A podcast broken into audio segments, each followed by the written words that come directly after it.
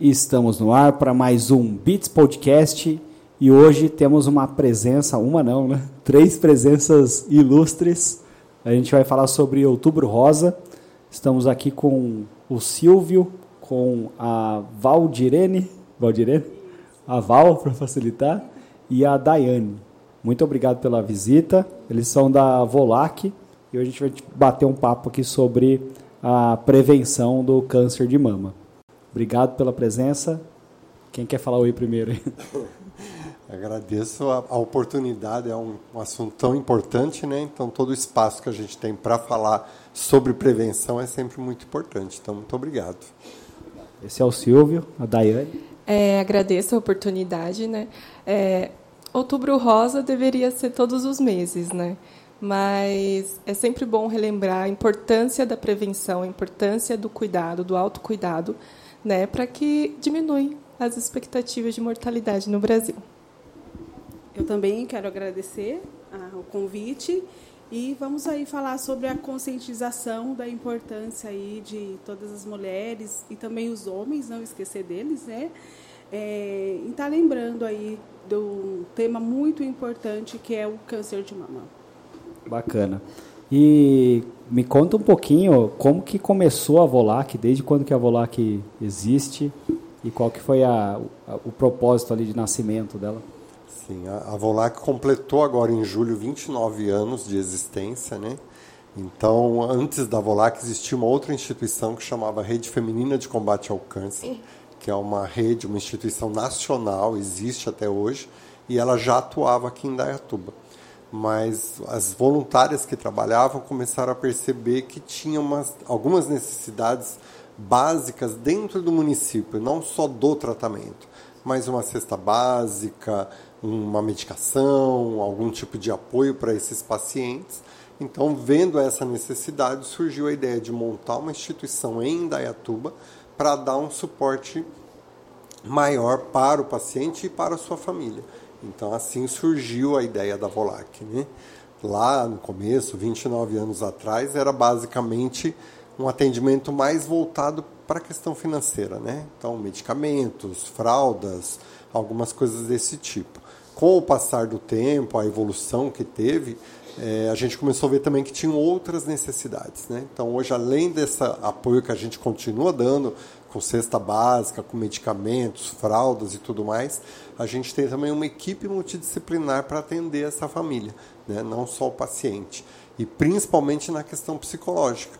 Então, hoje nós temos seis psicólogos que atendem na Volac, em diversos formatos, alguns atendem lá na própria sede, outros atendem a domicílio, alguns no consultório para poder dar o apoio para essa família, né? E aí também incluímos é, enfermeira, fisioterapeuta, nutricionista, né? De acordo com as necessidades que a gente foi sentindo desses pacientes e da própria família, né? Porque o apoio é integral à família também, porque a, a doença acaba afetando a todos, né? Legal. E quantas pessoas hoje são voluntários na, na Volac? Quantas pessoas trabalham lá hoje?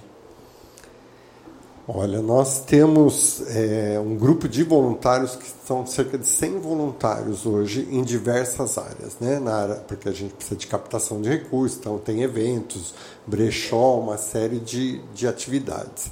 Na parte mais voltada para o paciente, nós temos já mais o pessoal profissional mesmo, né? Contratado. Então hoje nós temos quatro funcionários CLTs, temos quatro profissionais que atendem no formato de MEI e temos alguns, principalmente os psicólogos, que atendem como autônomos. Né? Então, dão nota fiscal de autônomo e a Volac paga por atendimento. Né? E assim se compõe a equipe como um todo. Caramba, é muita gente, né? Sim. E, e qual que, que vocês fazem? Né? Qual que é o papel de cada um na, na instituição hoje? É, na verdade, eu sou o gestor hoje administrativo, né? As meninas estão meio que começando a integrar com a Volaca, né? Elas são enfermeiras, têm as suas atividades e aí estão meio que conhecendo agora a Volac e se dispondo a trabalhar também de, repente com a gente como voluntários. Né? Legal. Você falou que acontece do é, a, a doença afeta a família inteira, né? E aí na percepção de vocês ah, quais são os problemas que isso acarreta na família a partir da doença? O que, vocês percebem? Bom, na família, o câncer, ele primeiro dá um baque de desespero, de morte iminente, a sensação de que o seu ente querido vai morrer o quanto antes. Mas a gente vê na expectativa de vida que a evolução né, do tratamento quimioterápico e radioterápico está evoluindo cada vez mais, né? E as chances de melhora de cada paciente está muito maior do que antigamente. Então, mas ainda tem esse preconceito, né? Quando fala câncer, nossa, é um choque de realidade para a família que adoece também tanto mentalmente, às vezes desenvolvendo questões físicas, né? Pelo é, o adoecimento mental e e também não só é, em questão familiar, mas também de relacionamento, quando a pessoa é, termina o tratamento com o câncer, é, a dificuldade de se relacionar novamente. É, essa questão de perda ela é muito constante né, na, nos entes queridos. É, tem toda aquela questão da negação né? As, as, a pessoa que descobre, ela vai passar por um processo de aceitação, e para chegar nesse processo de aceitação, primeiro ela nega, por que eu? É porque comigo, porque que é, eu fui escolhida, é, depois ela vai é, amadurecendo isso e ela vai também encontrando pessoas que vai mostrando para ela que não é já ali, o, o diagnóstico já não é, olha, você vai morrer. Né? Não. Hoje nós temos, por que, que se fala muito sobre a prevenção né, e sobre o diagnóstico precoce? 95% das, por cento das mulheres hoje que têm um diagnóstico precoce é, tem a cura. Então elas começam a compartilhar com outras pessoas que também estão tá passando por essa situação e elas come, a, começam a abrir a mente e elas começam a entender que o tratamento hoje, né, ele está muito eficaz. Então elas começam a entender isso, aceitar e aí a lutar também de uma forma mais positiva. Né? A família também vai entendendo vai dando esse apoio que é muito importante, né? A pessoa ela não não é só um medicamento é, que, que é importante nesse momento. É o apoio dos familiares, é o apoio dos amigos, é o apoio religioso, todos os apoios são importantes, psicológicos, todos os apoios são importantes, são bem-vindos, e ela vai entendendo que é, é, é uma luta que tem lá no, no, no fim tem a vitória. Mas acho que é muito importante a gente falar sobre a prevenção que vem antes, que muito se esquece, por isso que esse mês ele é importante para conscientizar as mulheres de que é necessário não chegar nesse ponto e tem como não chegar nesse ponto, né, na prevenção. E depois também tem a questão do diagnóstico precoce que faz também grande diferença aí para as mulheres. Eu conheço um monte de gente que fala assim: ah, eu não vou no médico, senão eu descubro que eu tô doente. Isso, isso mesmo. Existe muito é, esse estigma, né? Eu não vou. E às vezes tem pessoas que vai muito, as pessoas falam: nossa, você tá doente? Você tá indo muito no médico? Não, eu estou indo no médico para não ficar doente, né? É, o Brasil, no Brasil, a gente vai falar em, em termo Brasil, lógico, mas no Brasil a gente tem, é, infelizmente, nós não somos uma população que previne, nós somos uma população que remedia. Né? Nós vamos no médico porque nós estamos doentes, enquanto o médico, ir no médico deveria ser para prevenir. Eu vou no médico para que eu não fique doente. É, então, o que, que eu posso hoje, enquanto mulher, o que, que eu posso, é para mim, passar para as mulheres hoje? Como que eu posso prevenir? Então, é, o que está dentro hoje? Ter uma vida saudável, isso envolve questão de uma alimentação saudável, né? se alimentar saudável, praticar exercício físico, é, bebida alcoólica, evitar ou não beber, se possível, ou deixar para um, uma comemoração, né, um momento é, importante, não fumar. né, se a pessoa colocar isso como estilo de vida, já é uma das prevenções mais importantes que existe. Tá? Então, é, a, isso se chama prevenção primária.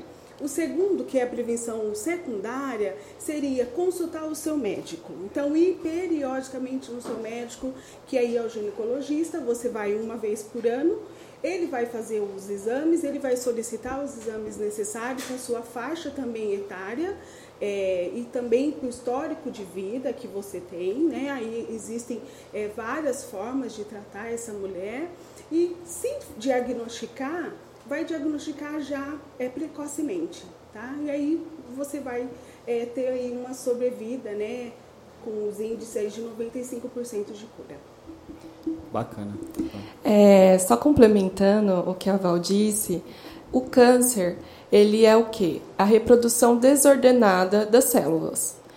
E existem os fatores imutáveis, que é a genética, né, a nossa genética, e os, e os fatores mutáveis, que é as questões, os fatores ambientais, sociais, que nem ela disse, questão de sedentarismo, é, sobrepeso, obesidade, é, alimentação, né?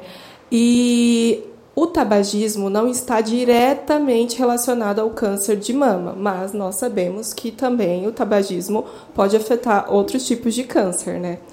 É, como existem esses dois fatores, é, a questão de prevenção é associada, por exemplo, eu na minha família, minha avó teve câncer de mama.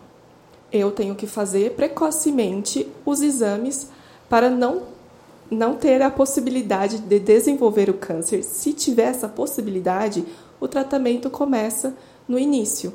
E as chances de cura é que nem ela falou, 95%. E é importante também falar dessa questão dos exames. Nós vamos no ginecologista uma vez por, por ano, né? Certo?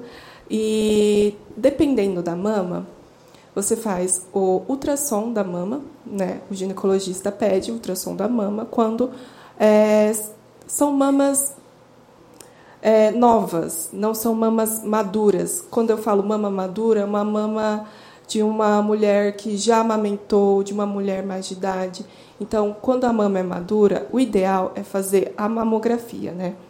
Então tem essa diferenciação. Antes, antes dos 40, faz a, a ultrassom da mama, depois dos 40 é recomendado a mamografia. E qual que é a diferença dos, dos dois exames? Ó, a ultrassom, não sei se alguém já fez, assim, ultrassom na barriga, sabe? Passa o gelzinho. Passa o gelzinho, assim. fica gelado. É, é isso, ultrassom, só que na mama. Por quê? Porque identifica melhor se há ou não há um nódulo. É... Na verdade, desculpa, ele não identifica melhor é, o ultrassom. O ultrassom, nesse momento do é. ultrassom, é, ainda não está. Não é que não está, não é, é não está no período da mulher ainda passar pela mamografia. Não é disponibilizado para ela, porque em alguns casos abaixo de, de 40 anos não é indicado a mamografia. Ela traz mais danos do okay. que benefícios. Então, o médico pede, se a, a ultrassom ele falar, olha, tem alguma coisa aqui, mas a, a ultrassom não, ainda não está detectando, mas risco-benefício é melhor fazer a mamografia e o médico pede, menos de 40 anos, tá? Isso também por conta da anatomia da mama, da mama né? Isso. Porque é, a mama mais jovem tem. É, como que é mesmo? Não sei. Não, não, mas para fazer, porque a mamografia você aperta, né? Um, a, tipo... a, mamografia já é um, um raio-x. Tipo um raio, é, é, isso, um raio -x. é feito um raio-x da mama. A diferença que você perguntou do Sim. ultrassom com a, com a mamografia. O ultrassom é aquele gelzinho e a mamografia é o raio-x. O, a mamografia não a ultrassom não substitui a mamografia. A mamografia ainda é o pioneiro. A gente usa até um termo que ele é o diagnóstico ouro, né? Então é isso que detecta. Ele detecta é, já milímetros. Se o nódulo está ali milímetro, ele já consegue detectar. E o ultrassom não.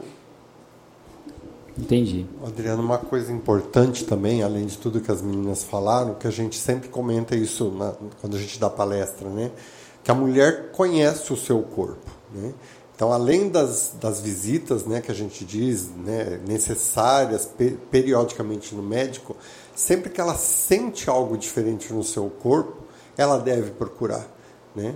E o que a gente vê também, vivencia muito isso na Volac, são diagnósticos errados. Às vezes o médico, não por negligência, mas às vezes pela correria do dia a dia, ele passa por cima de algum detalhe, né?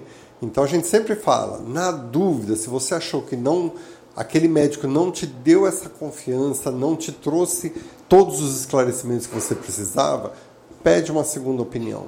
Porque a gente tem muitos relatos de pacientes nossas que foram numa primeira consulta e o médico falou: não, você não tem nada mas ela tinha um, ou sensação de um caroço, ou um líquido saindo pela mama, algum indício de que algo estava errado. Então pode até não ser um câncer, mas tem algo errado. Então precisa ser investigado. E aí, se você não teve realmente essa atenção numa primeira consulta, busque uma nova opinião para ter certeza e descartar qualquer possibilidade do câncer. Né? Sim, ele falou uma coisa que é muito importante. A mulher ela tem que é, se autoconhecer. Né? Antes se falava muito sobre o autoexame. Hoje é, se fala menos, mas é tanto importante ainda, né? É, antes se falava, é, é, porque assim, não é, ele não ajuda muito no diagnóstico. Ah, você vai fazendo o, o autoexame, você vai diagnosticar um câncer. Não. Às vezes a mulher faz ali o período, se apalpa o seio pós o período menstrual, é, ou no período, ou pré-menstrual, pode só ter um, um, um, nódulo ali, porque ela vai ficar menstruada, então ela já fica preocupada, achando que é e não é. Mas a mulher precisa se conhecer, ela precisa se olhar, ela precisa se apalpar. Por quê? Porque se ela já se conhece, ela faz sempre o, a palpação né, no seu, na sua mama, é, tá vendo? E um dia ela sente algo diferente, ela vai saber falar, nossa, passei aqui tal, né, mês passado e não estava aqui dessa forma. Eu olhei no espelho e não estava vermelho, hoje está. Olha, está saindo um líquido do meu mamilo que não estava. E aí, então, ela vai poder ir procurar uma segunda opinião. E uma das coisas que nós falamos também é o parceiro, uma mulher que é casada, que tem um parceiro, o parceiro também pode né, e deve ajudar essa mulher né? No momento que eles estão ali, também faz parte o parceiro. A gente tem relato de muitas mulheres que chega no médico, que chega para a gente e fala: Olha, o meu parceiro sentiu.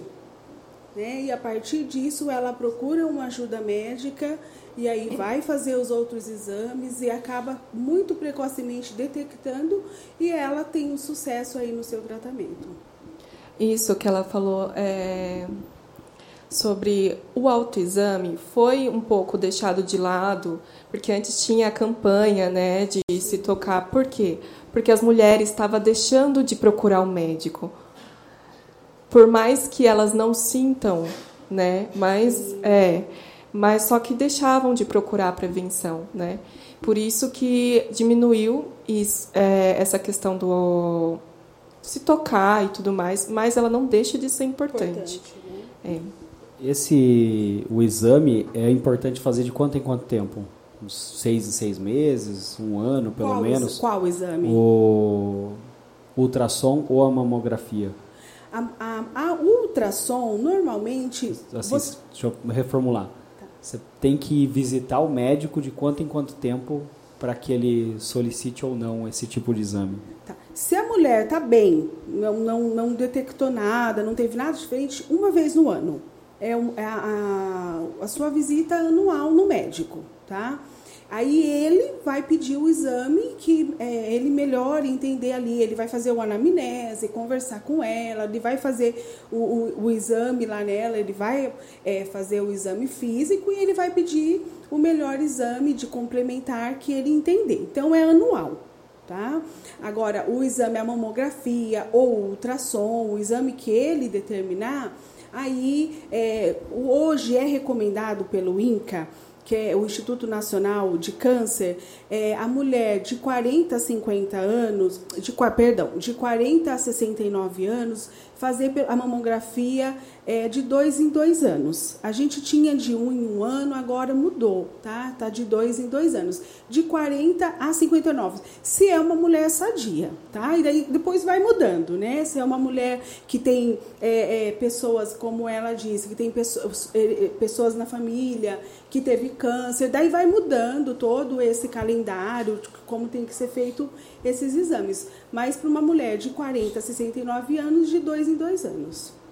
Tem a, a Angelina Jolie, né, que ela retirou o, o, seio porque ela tinha histórico na família. Isso tem acontecido muito, assim, com, com frequência ou só coisa de gente famosa?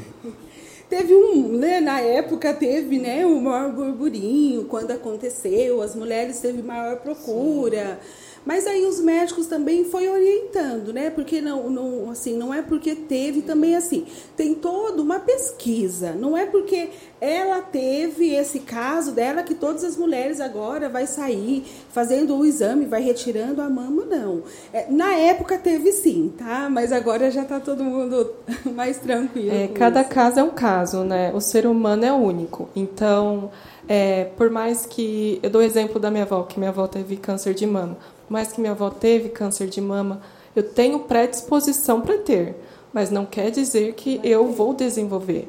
Por isso que é importante também os, os fatores que, mutáveis que ela disse, é, de exercício físico, alimentação, ser bem regrado, além da prevenção com o médico, por conta desses dois fatores.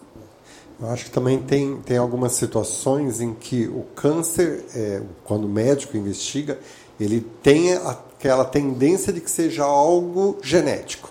Então aí sim vale uma preocupação maior. O caso da Angelina Jolie, na época, foi falado muito isso, que era um tipo de câncer genético e que tudo indicava que ela poderia ter na outra mama. Então por isso que ela optou por retirar imediatamente, nem correr o risco de ter, mas não era uma certeza que ela teria. Né? Então, isso tudo, o histórico da família, o histórico da paciente é muito importante para que o médico também defina o melhor caminho a seguir, né? Qual o tratamento ou qual a periodicidade, como ela disse, do exame para evitar ou descobrir precocemente se houver. Essa questão do é, é um mês do prevenção do câncer de mama. Por ser rosa, muita gente vai lá e associa isso à, à mulher mas tem muito câncer de mama masculino, né? E tem uma, alguma porcentagem, alguma coisa assim mapeada já? Tem, tem uma porcentagem. É 1%. Então, em cada 100 mulheres, um homem tem o câncer de mama. Então, é importante. No homem, ele também, né, o homem se observar, tá? É, se ele notar se, se tocar, se ele notar alguma diferença é, no toque, se ele observar alguma também mancha vermelha, uma manchinha vermelha, diferenciação no mamilo, ele tem que procurar um médico. É, nós estávamos até conversando sobre o preconceito. Algumas pessoas, né, igual você falou, ah, eu não vou procurar porque pode, nossa, não vou nem atrás porque senão é, quem procura acha. Mas é, a gente sabe que hoje, infelizmente, os homens têm mais preconceito ainda. E por falar em câncer de mama, tem mais preconceito ainda em relação a outros, às outras doenças. Mas é muito importante, a gente precisa conscientizar também os homens da importância que é. Olha, eu estou vendo alguma coisa diferente, eu estou sentindo alguma coisa diferente e eu vou procurar um médico. Tá? Mas é 1%. Eu tenho, tenho a impressão também que assim, é, até por desconhecimento. Muita gente acha que homem não tem câncer de mama. Né? Então, é, a, a, quando a gente faz essas campanhas, é importante para isso também, para alertar que é raro, é muito menor a incidência, mas existe. Lá na Volac mesmo, nós já atendemos três casos de câncer de mama em homens. Então, a gente tem que realmente desmistificar e levar esse conhecimento para que as pessoas falem: não, opa, é pequena a chance, mas existe, então eu também tenho que me cuidar. E qual que é o, o médico que o, que o homem deve procurar para fazer esses exames de rotina? Na verdade, o homem, é, o médico indicado para o homem é o urologista, né? para seu cuidado pessoal, vamos dizer assim. Mas quando eventualmente identifica o câncer de mama, aí é o mesmo tipo de médico, é o mastologista, que é o que atende a mulher ou o homem, que vai fazer o começo e eventualmente depois encaminhar para o oncologista, de acordo com, com o caso e o, o que está acontecendo com essa pessoa. O mastologista é o mesmo do é, ginecologista ou não? Não, não. Ah. Mastologista ele cuida da mama, vamos dizer ah, assim, né? Então, no caso, é como eu falei, o, me, o homem procura o urologista, que seria o equivalente do ginecologista da mulher. Né? E a partir de, de alguma coisa que se identifique, então esse médico, vamos dizer, um pouco mais generalista, vai direcionar. E aí, no caso da mama, é o mastologista tanto para homem como para mulher. Uma dúvida que eu fiquei curiosa, que eu não sabia, né, que apareceu três pacientes com câncer de mama masculino. Quando que eles procuraram? Se estava numa fase inicial, é, média ou estado avançado de câncer de mama na VOLAC? Foi, foi bem começo. Na, na verdade, o que a gente percebeu nesses casos, pelo menos, porque assim, dado ao fato de que o homem não tem um volume de mama, acaba às vezes sendo mais fácil de identificar. Né? Então, um deles eu me lembro que tinha é, nódulos, realmente cresceu o nódulo, então chamou a atenção. O outro tinha só um líquido saindo pelo, pelo mamilo também, não era um nódulo já formado, uma coisa visível, né, e chamou a atenção. E o outro foi vermelhidão. Ele tinha uma vermelhidão, começou a achar que era uma alergia, alguma coisa assim, e aí quando foi investigar, era, era um câncer de mama. E será que tem mais incidência em homem que tem peitinho ou não? Que eu tenho, eu tô perguntando que é uma consulta particular, tá? Eu tenho um peitinho, eu tenho um pouco de toda vez que o outubro rosa eu dou uma verificada. Eu, eu lembro, né? Eu, eu imagino que não não tenha essa, essa associação. Assim como a mulher também. Umas têm uma mama mais volumosa, outra menos volumosa. Então, eu acho que esse tipo de situação não é indicativo para uma predisposição, não. Que esse cara que você falou, ele, tinha, ele não tinha... Era mais normal, assim.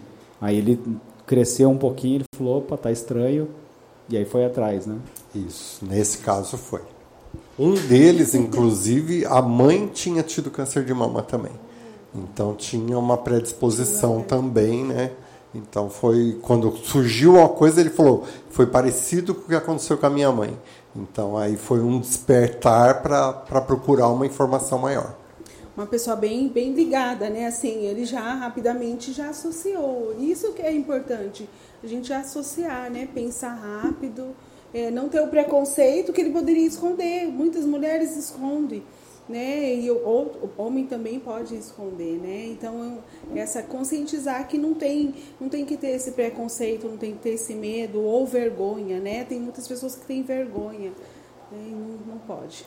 Eu já vi algumas pessoas associando o, uso de desodorante com alumínio ou com algum outro tipo de metal a a, a incidência maior de, de câncer de mama. Vocês que são profissionais da área, vocês já ouviram e tem fundamento isso ou, ou não? Olha, eu já ouvi inúmeras é, questões, né? Já, mas se você procura em artigos, você não encontra, tá? O que nós, né, não sei se vocês já encontraram, mas a gente já, ai, não pode usar desodorante Rolon, é, é, não pode usar, daí não pode usar aquele, não é o spray, é aquele que sai o aerosol, é, sim, inúmeras, inúmeras, mas em, se você procura em artigos, em pessoas que estudam isso, não tem nada comprovado. Tá? Eu acredito que deve ser por conta, quando o paciente vai fazer a radioterapia, não pode usar nenhum cosmético, tem que usar a, a pomada específica que eles orientam e que o enfermeiro que prescreve.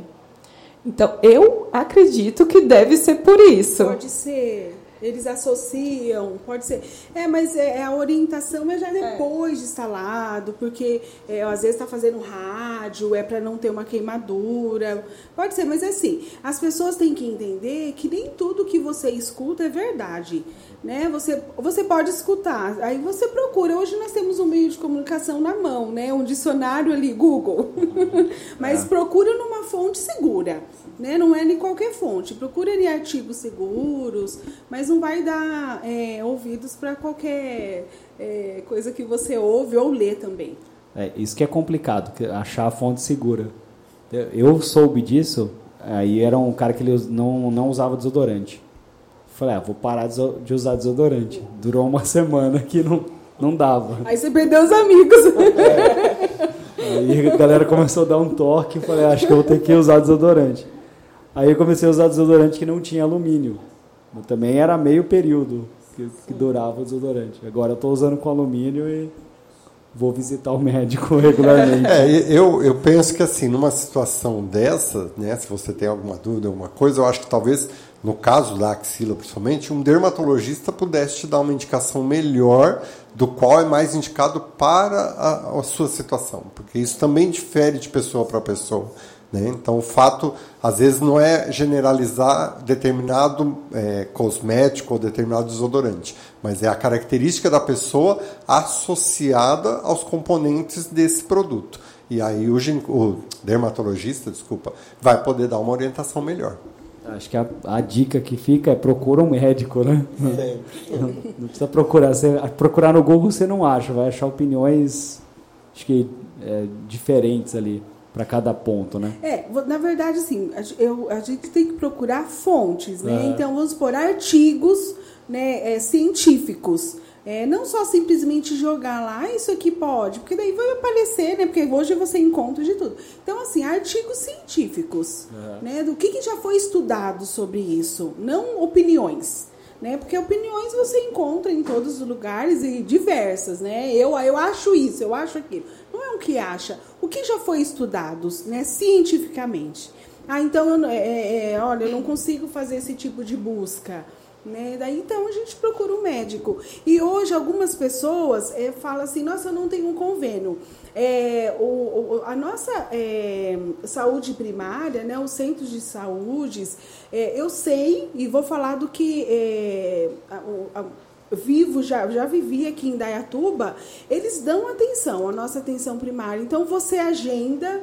É, ai, demora, demora, mas eu tenho um convênio médico que demora também né? Marca para que dois, que três meses, mas vai chegar, vai chegar o tempo. Então, marca a consulta, vai lá, conversa com o médico, fala, eu tenho dúvida, né? O que o Sérgio falou, eu tenho dúvida, você pode me orientar.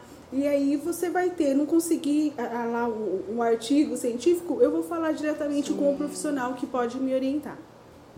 E é legal, assim, é, eu queria, não sei se pode, mostrar também para as pessoas como que se faz o, o exame do toque. Né? A pessoa, ela vai na frente do espelho, homem, mulher, tira né, sutiã, camiseta, e se olha, se toca. Daí, segura aqui um pouquinho. Daí você levanta a mão, começa a dedilhar desde as axilas. Peraí desde as axilas, e vai fazendo como se fosse um dedilhado. Dedilhado, mas assim, em volta e vai diminuindo circular, circular até chegar no bico do peito. Daí depois você faz no outro braço. Eu tô fazendo. No, por, é, por isso que aquele símbolo era um tinha um alvo, é por isso, isso que ele é circular. É isso, é, isso, é. por isso. E não esquecer das axilas. É, das axilas. É Também. É muito importante. Legal. Bacana. É, e aí, é, a incidência é maior em mulheres, né? Sim. E como que isso funciona ou não funciona com a autoestima da mulher? Olha, primeiro, é, o câncer de mama no Brasil, ele só perde para é, de câncer diagnosticado do câncer de pele não melanoma. E câncer de pele o quê? Não melanoma. É um câncer de É um tipo de câncer. É um tipo de câncer. É um tipo de câncer. Então, é, tem uma grande incidência. E a autoestima da mulher, com certeza, vai acabar afetando. Por quê? Dependendo do tratamento que ela faz, pode haver a queda de cabelo. Alguns quimioterápicos fazem a queda de cabelo, não são todos. É, a, masto, a, a mastopexia, né, a retirada, a mastectomia radical ou parcial da mama, dependendo do tipo de câncer. E, é, e também é, pesquisas também utilizadas é, foram realizadas e diagnosticaram que os parceiros das mulheres muitas vezes se separam quando descobrem que a mulher tem câncer de mama. É. É, hoje, por que, que a gente fala muito no, no diagnóstico precoce? Se o cara separa por causa disso, é um livramento também, não é? É verdade. no momento que você precisa. Verdade. Não era uma e boa é pessoa. mais comum do que a gente imagina. Infelizmente. Tá? Infelizmente, a maioria dos homens, não só no câncer de mama, quando a mulher Isso, adoece, a maioria dos homens não fica ao lado da mulher. Ele vai embora, ele se afasta. E no câncer, né, no caso do câncer de mama, como também está associado à sexualidade, a tudo isso, acaba também prejudicando, às vezes, o relacionamento do casal. É, então, é importante falar que do, do diagnóstico precoce, porque é, hoje não, não tem mais, porque antes era fazer a mastectomia total, retirava a mama toda. Hoje, no diagnóstico precoce, consegue tirar só parte, que a gente fala que ela falou que, que é o quadrante. Então, vamos supor, diagnosticou, ele está no quadrante direito, retira só aquela parte. Em alguns casos, infelizmente não tanto no SUS, mas em alguns casos hoje já consegue retirar esse quadrante e já fazer um implante, tá? Já fazer é, a reconstrução mamária. Então, é, desculpa te interromper, mas mesmo no SUS já está sendo feito dessa Já tá forma. sendo? Já, Já, já faz aí. a retirada e já faz a- a- o implante né, da, da, da, Da- prótese. da prótese. né, aí de acordo com o caso e com o desejo da mulher também. Né? Então, importantíssimo o diagnóstico precoce. Porque se está ali no início, agora se já está no estágio avançado, às vezes precisa fazer a retirada total, aí precisa ir para um tratamento um pouco mais agressivo e talvez né, demore aí um período para fazer esse, essa reconstrução da mama. É, porém, mesmo às vezes, né, assim, nesse- fazendo essa reconstrução, voltando à sua pergunta, e a, eles também já falaram aí, tem sim o abandono dos seus parceiros e a autoestima da mulher, é, infelizmente, vai, né, a- assim, é uma queda livre. Porém, é, hoje nós temos, né, tem muitos parceiros, né, que ajudam, parceiro, parcerias, né, não estou falando do, do parceiro é, emocional ali, as parcerias que ajudam as mulheres, os profissionais psicólogos, né, estão aí, mas infelizmente elas é, têm sim esse período, mas depois também elas vão se erguendo. Mulher, né, é um furacão. E, e o que a gente percebe, pelo menos lá na Volac, assim, o próprio empoderamento da mulher de uma maneira geral tem contribuído para isso também. Então lá atrás a gente tinha muita procura por, por peruca, para realmente substituir o cabelo que ela tinha perdido, alguma coisa assim. Hoje muitas delas já preferem não usar a peruca. Então prefere um lenço, um turbante, alguma coisa assim, e algumas até se assumem mesmo, falam, sou careca, estou em tratamento, pronto, acabou. Então vai muito também da, da, da- do setor do fator psicológico daquela mulher, do seu apoio da família, dos amigos, né? E lá na Volac a gente tem também as rodas de conversa. Então toda quinta-feira à tarde acontece uma roda de conversa com, com os assistidos acompanhado por um psicólogo, a gente traz temas para ser discutido, palestrantes externos, né?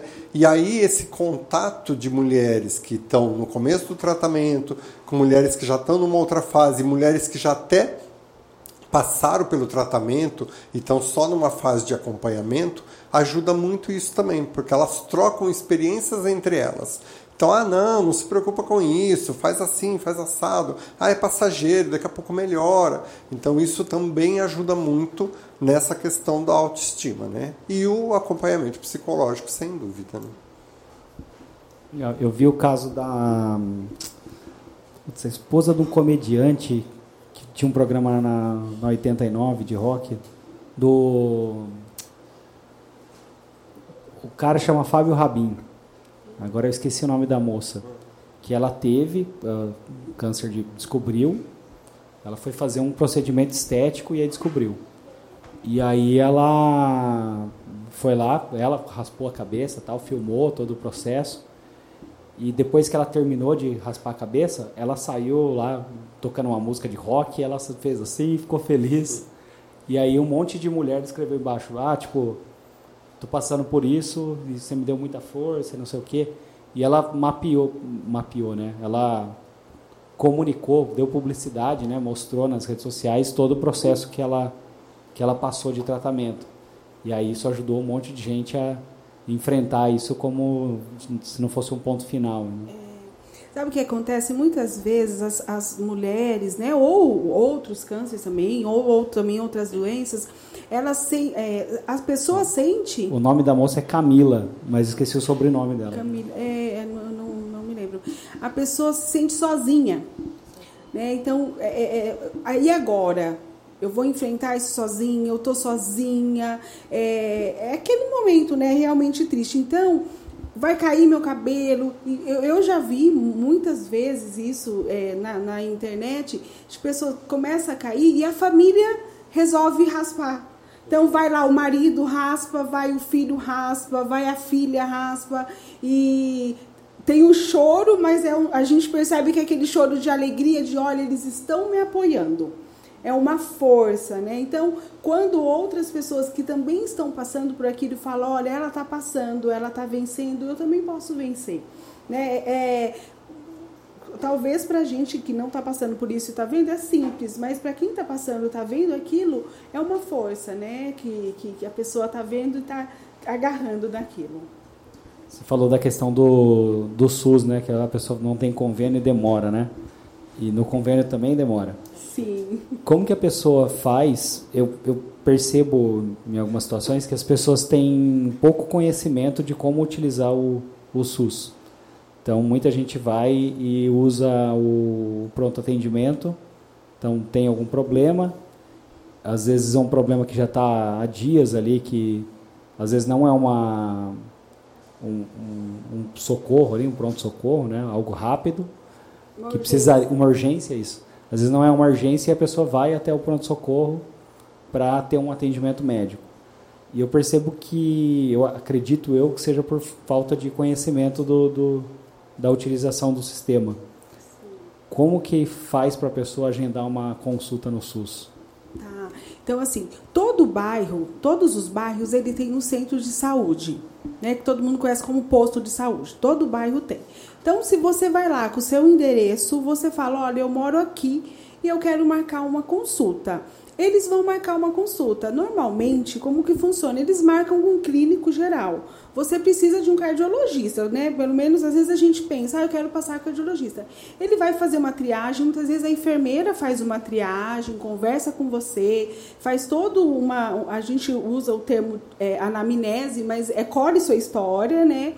E ela marca uma, uma consulta para você com um clínico geral. O clínico geral vai te atender, vai solicitar, solicitar alguns exames e quando chega esses exames, é igual ele falou, ele vai te é, encaminhar para algum especialista se você tiver necessidade.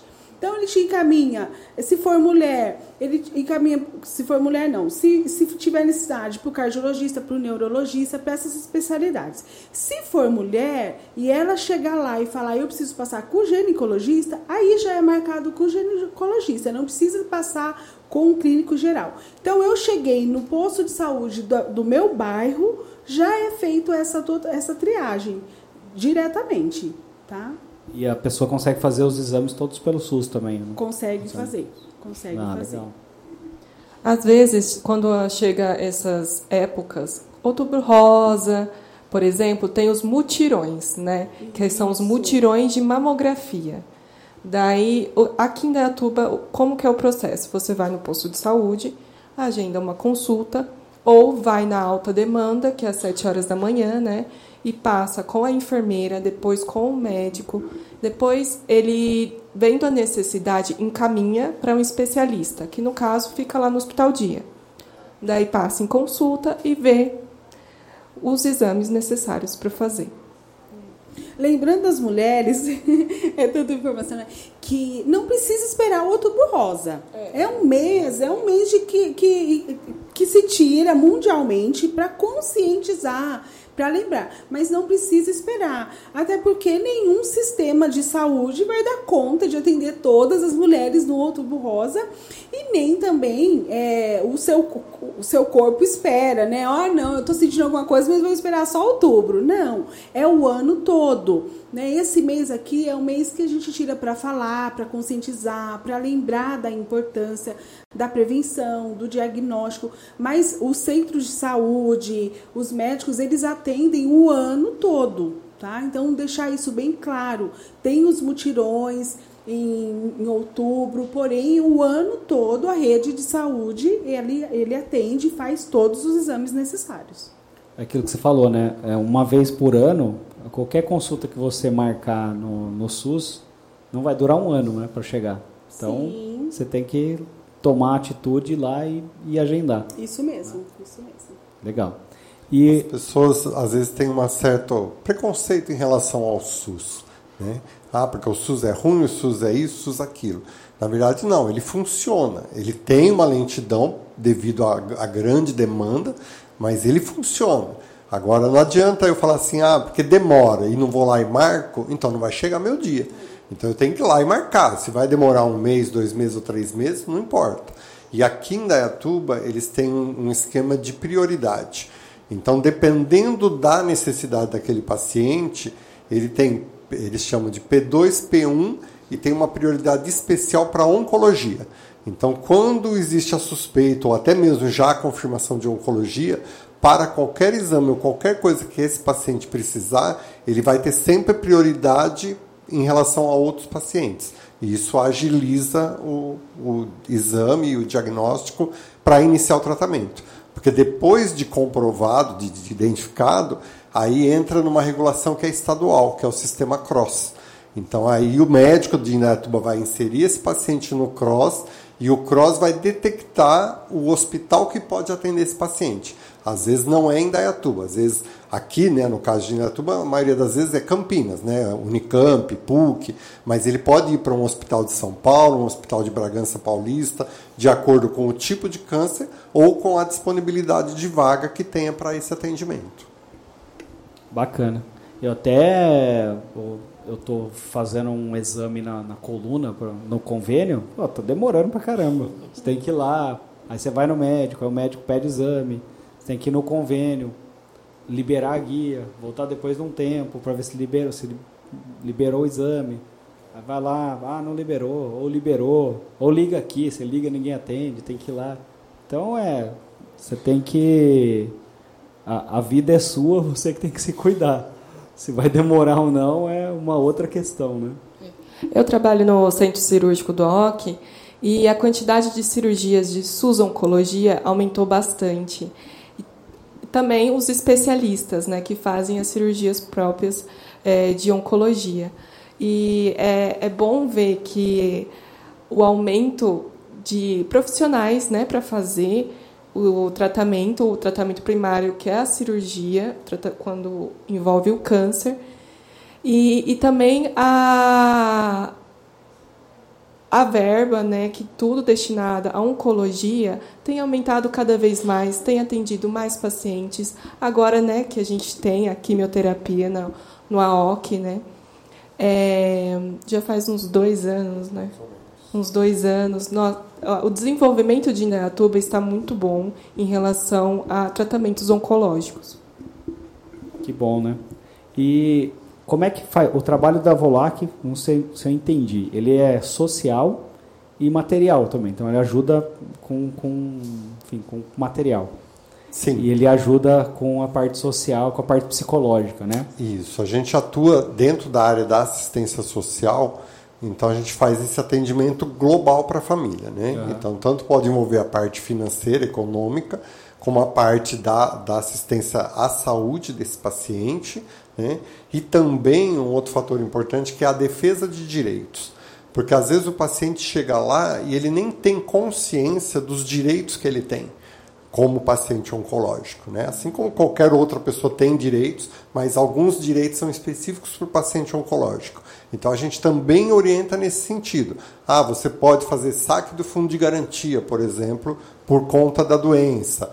Aqui em Dayatuba você tem a isenção da, da, do transporte público, você não paga, você tem a isenção do, do, tratamento de água, do SAI, também é gratuito. Então a gente orienta todas essas possibilidades para o paciente. Né? E outra coisa importante também, né? porque o SUS, se você olhar lá a lei do SUS, ele fala que ele é universal e atende todo mundo, independente de classe, de qualquer coisa. Né? E aí a gente tem que pensar sempre a forma de você ter este direito reconhecido. Então, algumas situações é imediato. Você vai lá, você faz a consulta, você é encaminhado para o tratamento.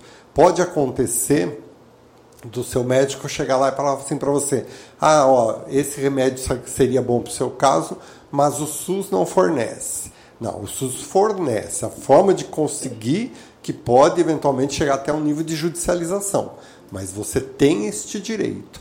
Então aí a gente dá esses caminhos. Ah, esse remédio é simples, é direto lá na farmácia unificada, você vai lá consegue. Esse outro, ele depende de um processo administrativo, você vai lá na farmácia de alto custo, vai fazer o processo, vai receber. Ah, esse aqui não está conseguindo dessa forma, então é a judicialização. Vai procurar um advogado que vai fazer valer o seu direito. Mas ele tem esse direito ele pode exigir que seja cumprido. Então tudo isso a gente orienta também lá na Volac. Legal. E como que faz para, como que a Volac faz para obter recursos? A gente tem várias formas, né? A gente tem uma subvenção da prefeitura. Hoje a gente recebe 7 mil reais por mês da prefeitura para atuar nessa área. E temos os nossos trabalhos. Então a gente tem o brechó, a gente tem eventos que a gente faz. Agora mesmo no Outubro Rosa a gente vende a camiseta para poder gerar recursos. A gente faz um evento que chama Café do Bem, que também é, é, o restaurante Chácara de Minas, ele cede todo o café, ele não cobra nada, os insumos, os funcionários e toda a renda arrecadada é revertida para a Volac. Né? E doações, contribuintes mensais que também nos ajudam, programa da Nota Fiscal Paulista, que é muito importante, muita gente não conhece, então é um programa do governo do estado para todo mundo. Então, quando você compra, você pode pôr lá seu CPF e receber parte desse crédito de volta. E se você faz como uma doação automática para a instituição, o valor revertido é muito maior. Porque a pessoa física tem alguns limitadores e a, a entidade não. Então, de repente, se você for gastar cinco reais numa padaria, se você for um doador automático, isso pode reverter para a instituição 342 reais numa nota de 5 reais. E a, cam a camiseta, como faz para comprar hoje? A camiseta na sede da Volac, você adquire a camiseta por 40 reais e contribui com a causa. Dá para comprar online ou não? Tem como mandar um, um WhatsApp ou alguma coisa? Ou tem, tem o WhatsApp da Volac, pode ligar lá, de repente alguma empresa quiser uma quantidade maior, a gente vai viabilizar para atender, né? Como a gente já está vendendo há alguns dias, a gente já está com um número menor de camisetas, alguns tamanhos já terminando, então tá. tem, tem que correr. Nós fizemos mil camisetas e já foi vendido quase 700 camisetas. Olha, que legal. Então a é gente bem bacana. Pode colocar o, o site da Volac, é os contatos, pode, a gente vai colocar nos comentários e fixar. Tá, okay. é, quais são as formas de, de contribuir. E a parte do, da, da nota fiscal que você comentou. Como que, por exemplo, eu vou lá, eu, Adriano, falo, eu quero doar o meu, minha nota fiscal para a Volac. Tem algum site, alguma coisa que tem, entra? Você tem que entrar no site da Secretaria da Fazenda do Estado de São Paulo, procura lá, Programa Nota Fiscal Paulista. Se você já tiver cadastro, você vai pôr o seu CPF e a sua senha. Se você não tiver, vai ter lá a opção também de criar o cadastro, vai te pedir algumas informações, você vai criar uma senha e vai ter acesso. Quando você entrar no, no sistema, né, na página mesmo da Nota Paulista, aí tem um campo, entidade, doação com CPF. Aí você entra ali e vincula o seu CPF a uma organização. Eu sempre digo, né? Lógico, a gente defende a causa da Volac, né? Mas você pode se identificar com outra causa, uma causa de deficientes, uma causa de animais ou uma causa de crianças. O importante é você fazer esse cadastro e beneficiar alguma instituição, porque para a instituição com certeza é um recurso muito importante. E aí a partir do momento que você fez o cadastro, você tem que verificar também se você já tem algum saldo acumulado, porque às vezes você pode até não ter se inscrito, mas quando você comprou alguma coisa e colocou o CPF, ele gerou um crédito para você. Então você resgata esse crédito para zerar o seu saldo e a partir do primeiro dia útil do mês seguinte, você passa a doar então para a Volac. Um outro fator importante, quando você deixa de pôr o CPF na sua nota, você está abrindo mão do crédito que você poderia ter e dos sorteios mensais que a Secretaria da Fazenda faz. No, no modelo de crédito de doação automática, você abre mão do crédito, do imposto que vai para a instituição, mas você mantém o direito ao sorteio. Então, até mês passado, um dos nossos funcionários, que é doador automático, ele foi sorteado com 10 mil reais. Então, quer Caramba. dizer, ajudou a instituição e ainda ganhou 10 mil reais, que ele comprou uma motinho para ir trabalhar, tá feliz da vida, né? Então, isso é bacana. E os sorteios são 1 milhão e 600 mil reais por mês. Então tem prêmios de 100 reais, de 10 mil reais, de 100 mil reais e um prêmio de 1 milhão todos os meses. E deve ter pouca gente participando, né? Você pegar Sim. a fila do mercado, você, a menina fala, ah, programa, clube, tem clube, tem CPF na hora? Não, não, não, não. Todo mundo é. fala não. Exatamente. Eu vou cadastrar o meu, né? Isso. Ah, eu queria primeiro agradecer né, a presença de vocês e dizer que eu admiro muito o trabalho de vocês. Acho que é um, trabalhar com, com, na área de saúde, é, principalmente na, na, parte oncológica, né? É um, um, acho que tem que ser uma vocação, né? Tem gente que não consegue nem falar a palavra e vocês vivenciam isso para uh, ah, doam parte do, do, seu tempo e da, da, da sua vida para ajudar pessoas que têm esse, esse problema, né? tem essa, essa doença. Então, parabéns pelo trabalho de vocês. Vou lá que já é 29 anos, né? Sim. Acho que não deve ter uma pessoa em Dayatuba que não, não tenha ouvido falar da Volac ainda. Parabéns pelo, pelo trabalho de vocês, obrigado. de uma forma geral. E muito obrigado pela, pela presença, dar esse prestígio para a gente aqui no, no Outubro Rosa. A gente que agradece o espaço né, para a gente falar de um assunto tão importante. Né? E eu sempre digo, quanto mais a gente conscientizar, quanto mais as pessoas buscarem esse, essa prevenção e o diagnóstico precoce, o trabalho nosso também vai diminuir, porque essas pessoas vão conseguir um tratamento mais suave, passar por essa fase de uma maneira mais tranquila e conseguir o que é melhor, a cura do, do câncer. Né? Então, isso, todo o espaço que a gente tem para falar sobre esse assunto é super importante, então a gente agradece muito. Considerações finais? Agradeço também é, por ter é, me convidado a participar desse assunto. Eu ainda estou em processo de pós-graduação em oncologia, gosto muito do assunto, então fico muito feliz pela conversa, por conhecer mais né, essas duas pessoas incríveis. E é isso.